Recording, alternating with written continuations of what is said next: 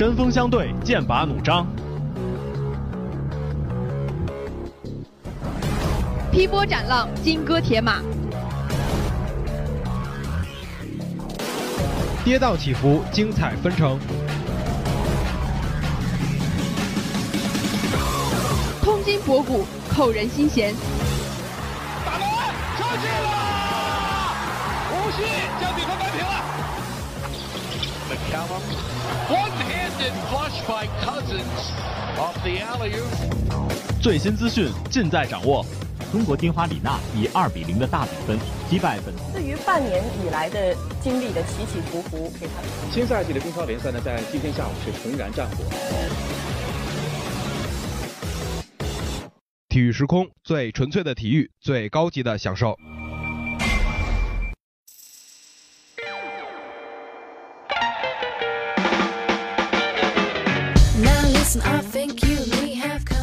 Hello，各位音度下以及收音机前的江大听友们，大家下午好！这里是每周一下午的体育时空时间，我是大鱼。大家好，我是小智。大鱼啊，这周末你都干嘛去了？周六下午呢，为咱们江大足球加油助威。周日下午呢，出去看了个电影，电影看了一半吧，我就睡着了。那你这看的是什么电影啊？这么无聊？不就是那个迪士尼的《寻梦环游记》呗？不对啊，我听说这电影不是评分很高吗？而且我们广播台的观影小队回来之后好评如潮，怎么你还能睡着了呢？好是好呢，但是我不怎么喜欢看这些动画电影。那我就不明白了，你不感兴趣，为什么还要去专门看这个电影呀？哦，我懂了，呃，懂了就好。嗯，你说你怎么总聊一些和节目无关的内容啊？别说了啊，低调低调，赶紧开始我们今天的节目吧。好。下面进入赛况扫描。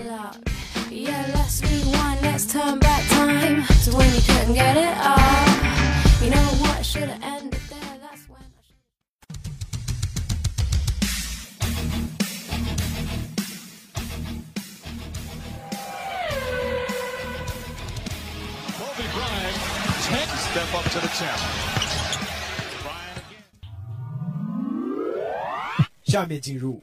赛况扫描。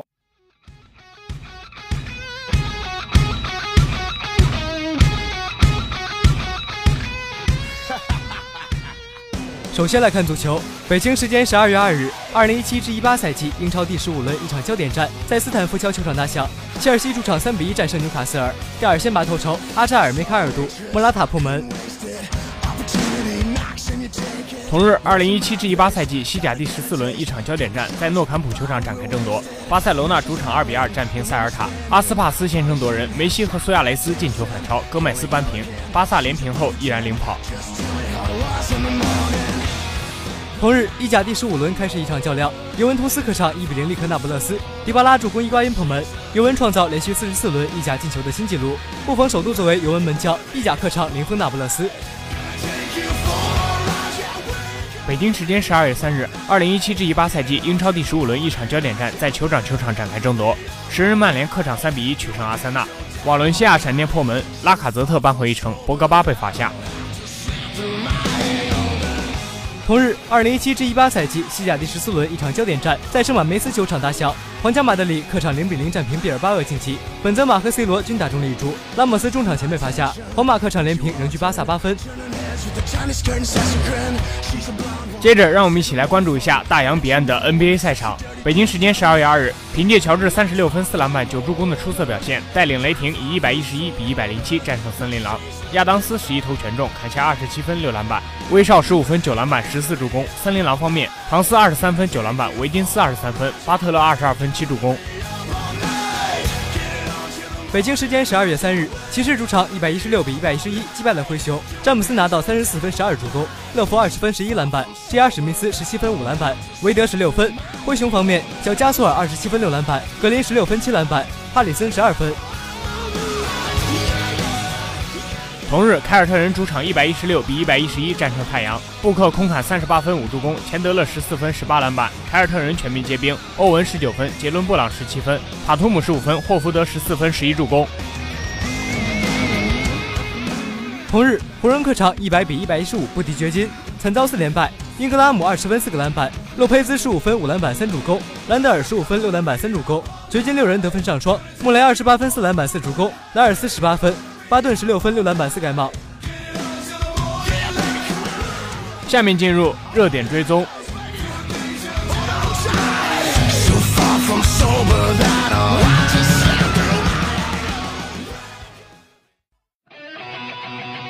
关注焦点话题，评说恩怨情仇，一起来探讨有关中国足球改革。那这个插曲呢，是来源于一位马虎的护士。所以说这种情况下，我感觉还是裁判一个识别问题。尽在热点追踪。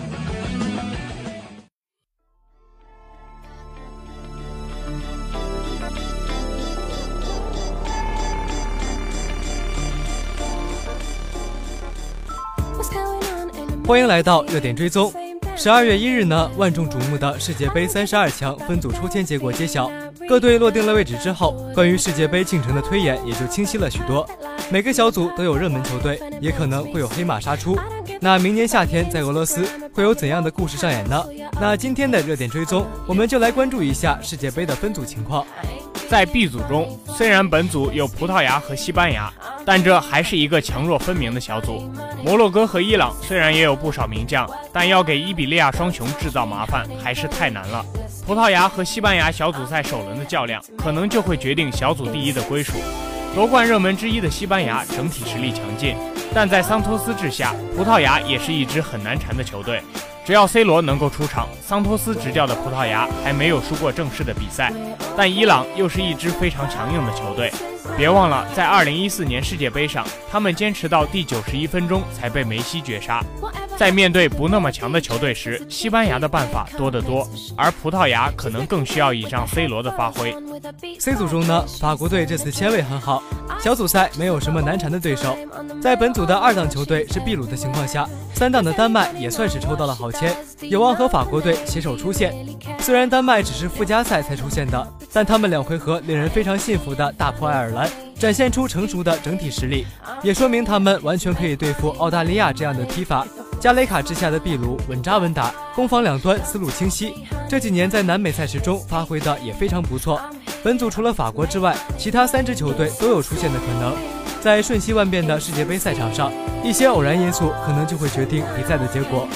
阿根廷所在的 D 组可谓暗藏杀机，三个对手都不是很好对付。非法官网也猜想这是不是死亡之组。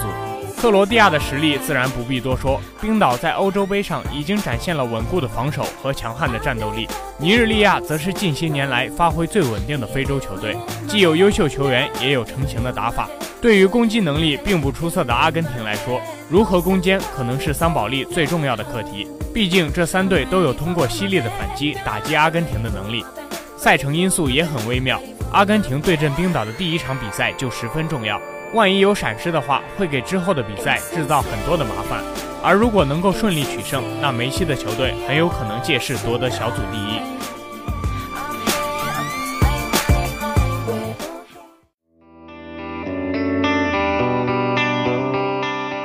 一组中呢，巴西的签运也还算可以。同组的三个劲旅虽然都不好对付，但要真正威胁到三八军团还是不太容易的。在南美区的世预赛中，一路连胜的巴西队打法已经非常成型，蒂特的体系能够发挥内马尔最大的威力。巴黎巨星本赛季的状态也非常好，在面对胶着局面的时候，内马尔无疑是巴西队最重要的武器。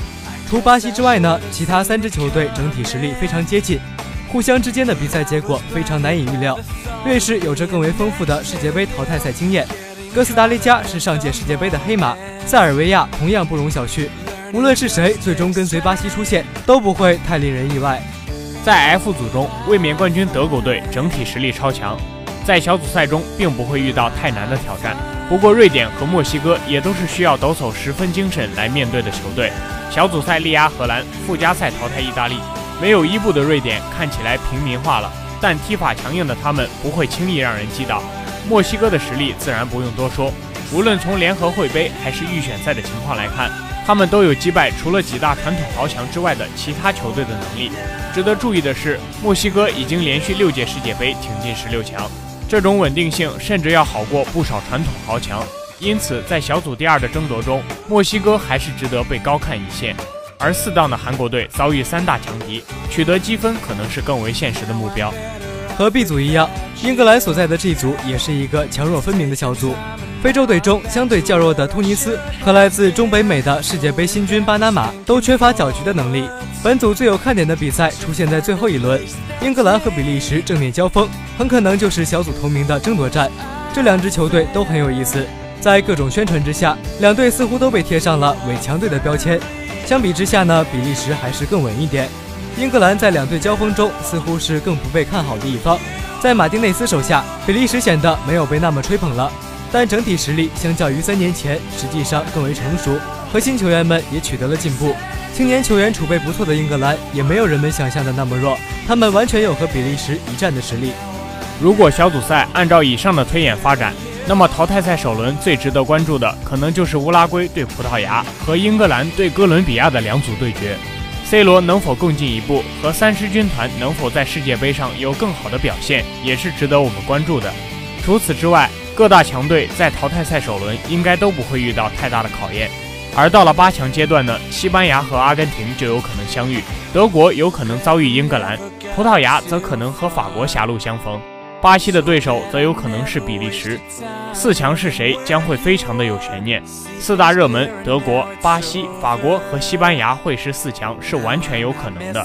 如果按照以上的推演，四强是这四支球队的话，那么半决赛对阵的将是法国对巴西、德国对西班牙。当然了，世界杯的剧情从来不是从一开始就可以预测到的，这才是世界杯最大的魅力所在。那今天的热点追踪就到这里，下面进入体育大杂烩儿。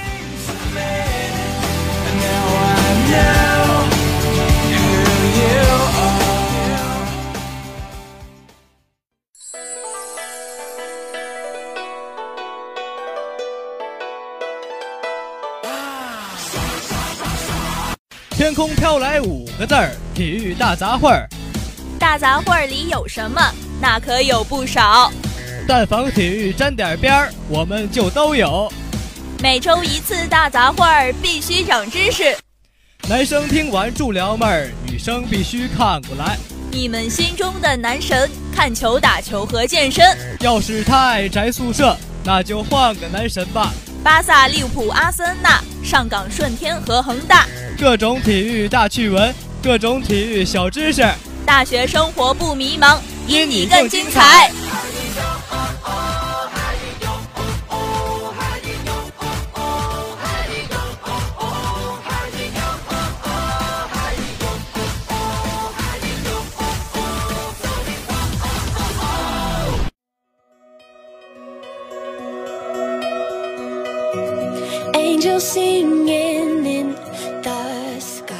近期呢，NBA 裁判凯恩·菲兹杰拉德登上了体育报的头条。凯恩曾被许多巨星吐槽过。2010年，凯恩裁判进入联盟的第二年就把加内特驱逐出场。当时加内特对凯恩说了些抱怨的话，并挥了挥胳膊，展示自己被侵犯。不过他立马就被吹了一次 T。加内特之后继续抱怨，凯恩果断的又给了加内特一个 T，将他罚出场。接着，小奥尼尔、皮尔斯连番被凯恩制裁，比赛就此失去悬念。一向温和的加索尔也对凯恩和 NBA 规则吐槽不断，宣泄感情是比赛的一部分。比卢普斯说：“我们在打篮球，不是在打高尔夫。”奥多姆和奥尼尔则表示：“NBA 真的变味了，他们想把球员都驯养成五岁的老实小孩。”一晃，凯恩裁判已经进入 NBA 八年了。就在北京时间十一月二十九日，骑士对阵热火的比赛里。这位名为凯恩的裁判将勒布朗·詹姆斯直接驱逐出场，以这样的方式离开球场，对于詹姆斯来说可是十五年职业生涯的头一遭。詹姆斯的脾气在 NBA 球员中算是比较好的了，但他也不是从来不和裁判抱怨的好好先生。可十五年来，没有一个裁判敢挑战詹皇。凯恩改变了历史，他果断地做出驱逐出场的手势，让詹姆斯实现了生涯这一领域零的突破。不过，詹姆斯的心情好像并不坏。回到更衣室后，第一件事不是洗澡，而是拿起了手机开始网上冲浪，并且点赞了小贝克汉姆的一条推文，似乎乐得逍遥自在。有网友就推测，当时骑士已经领先热火近三十分，詹皇是不是变着法子提前休息？这或许就是在致敬波波维奇。更有网友调侃道：“对詹姆斯来说，没有什么比躺在沙发上看自己的球队赢球还好的事情了。如果有，那就是再加上骑士更衣室里的免费 WiFi。恐怕在今天之后呢，泰伦卢就会向球队管理层打报告，强烈要求关掉骑士主场更衣室的 WiFi 信号。在接受雅虎体育记者场外连线时，詹姆斯表示：“这是我的第一次，我这辈子都没有被罚出场过。但人们总说必须有第一次，好吧，那就在今晚了。”而詹姆斯的好基友韦德就更不以为然了：“他被驱逐了吗？这没什么大不了的，十五个赛季总归有第一次。但是你们知道吗？我第一次被罚出场也是在速贷中心，就是这里，这里有他的第一次，也有我的第一次。你们自己去想，去想吧。”是的，那老詹呢，也终于补上了数据栏上的一处空白。全能詹的数据也许会迟到，可从不会缺席。